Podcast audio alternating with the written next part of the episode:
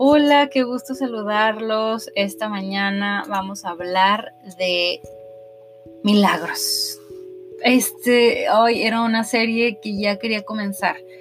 El día de ayer publiqué un podcast con un milagro que sucedió el mismo día de ayer, que fue algo bien impresionante. Y pensé que iba a ser solamente uno y vamos a continuar con otro tema que estuviera un poquito más relacionado con el perdón, lo cual es bueno para nuestra liberación. Tema del perdón, pero sobre todo eh, le seguiría tal vez el saber, el, tema de que somos vasos, somos obra de Dios y somos vasos de donde algo está siendo llenado, que está siendo llenado este vaso y también debe salir para compartirse a los demás. Pero eh, me siento movida a compartirles milagros. Tal vez eh, esporádicamente o se convertirá en la serie. No sé todavía, pero por el momento quiero decirles que gracias a Dios me dediqué a escribirlos cuando los vivía algunos en el momento, otros no lo hice y pasó el tiempo, pero un día, una mañana, inspirada con mi familia,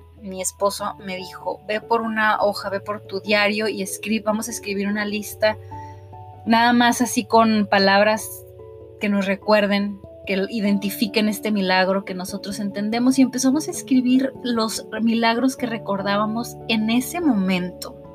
No todos los que han sucedido, porque hay muchísimos que yo creo que ni siquiera he visto, ni siquiera me he dado cuenta, ni siquiera los recuerdo, y sin embargo sucedieron pues les puedo contar que van más de 76 milagros.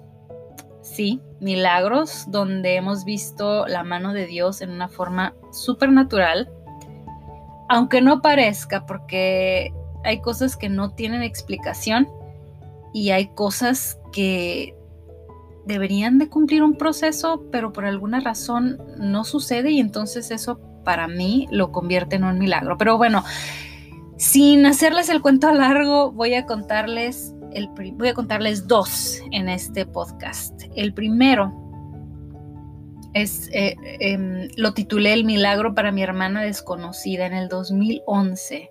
En el 2011 era recientemente que me acababa de mudar y recuerdo estar preparándome para salir de la casa sola en un país desconocido con mis dos bebés en este entonces no tenía mi tercer bebé, solo eran dos, pero eran bebés los dos. Y todo lo que implica salir de la casa, las mamás que me estén escuchando en este momento me entenderán. El calor que hace aquí en Las Vegas es tan fuerte en verano que dificulta todo muchísimo más. Sobre todo subirnos a un carro, que se convierten en pequeños hornitos andantes y las sillitas de plástico de los niños en parrillas para asar carne. Les prometo que es una cosa, es un horno, es un horno. Pero bueno, lo digo con humor porque Dios nos trajo a esta ciudad y aquí está nuestra iglesia, aquí aprendimos más de Él y la amamos, esta ciudad, la amo con todo mi corazón. The Second Sin City, la segunda ciudad del pecado, porque viví, crecí en una que le llaman así y ahora estoy en otra que también le llaman así y no tiene nada que ver con lo que ha pasado en mi vida estando aquí, todo lo contrario. Aquí es donde conocí muchísimo más, enlacé mis lazos con mi Dios y estoy feliz. Por lo tanto, está de más decirles que todos los días le agradezco a Dios los hijos que me entregó, que, están prestados, que sé que no son míos, que vienen de Él y, me siento una gran responsabilidad y una gran bendición. Pero siento que, pues que son mi prioridad en este momento, en esta etapa de mi vida. Bueno, regresándonos a este día, este día estaba todo listo para irnos cuando de pronto veo salir a una mujer de otro departamento, de donde estábamos eh, rentando en aquel entonces. Salió y la vi muy asustada y llorando y me pidió ayuda. Normalmente yo no me ofrecería ayudar algo así porque siempre pienso primeramente en, en proteger a mis, a mis hijos y entender, no juzgarme a mí misma, darme la libertad y decir, sabes que ahorita es una etapa, es una es un tiempo de ser protectora y de proteger a mis hijos son la prioridad. eso es lo que estás llamada a hacer ahorita y no desenfocarme. Y eso es bueno también. Pero en esta ocasión ella me pidió ayuda. Entonces, y al verla asustada y querer ayudar, pues dejé a mis niños un ratito en el carro, un momento eh, con las ventanas abajo, pero estaba pensando en ellos, sentía que tenía poco tiempo. Y al preguntarle qué pasaba, me dijo que su novio la había estado, que la ha golpeado que la había golpeado. Y en ese momento no sé si la había golpeado, pero yo estaba muy nerviosa, muy agitada. Y mi celular no sirvió, muy extraño que no sirvió, pero no sirvió. Eh, sin embargo, ella estaba lista para pedir ayuda a las autoridades y de pronto me encontraba ante un predicamento y no podía dejar de pensar que mis hijos estaban en el carro, Así que el tiempo era limitado, la sinceridad por parte de ella invalidaba el factor de que quererme hacer daño, no era que creía que me iba a robar, sin embargo, sí tomé mis precauciones y lo único que pude hacer por ella en ese momento fue orar. Hasta ahí creo que una mamá con bebés chiquitos está bien hacer.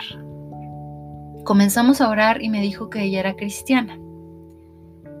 Mi corazón y mi espíritu comenzaron a buscar a nuestro Dios en aquel momento, tratar lo más posible de ayudarla y aquella oración hecha en inglés cuando este no era mi mejor medio de comunicación en aquel entonces, de verdad siento que fue hecha por Dios.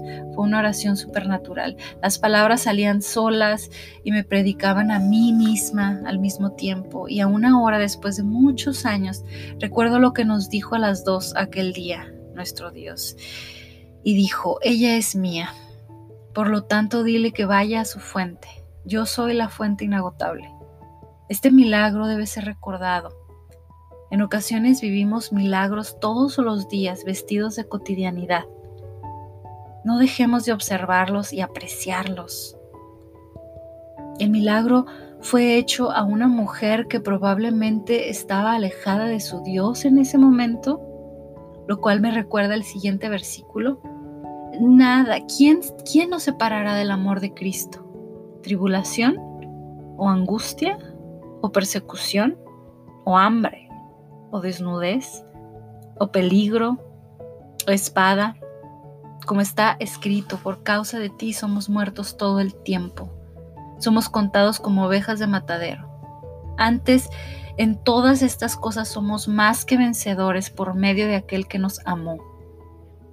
Por lo cual estoy seguro de que ni la muerte, ni la vida, ni ángeles, ni principados, ni potestades, ni lo presente, ni lo porvenir, ni lo alto, ni lo profundo, ni ninguna otra cosa creada nos podrá separar del amor de Dios que es en Cristo Jesús, Señor nuestro. Y esto es en Romanos 8, 35 a 39.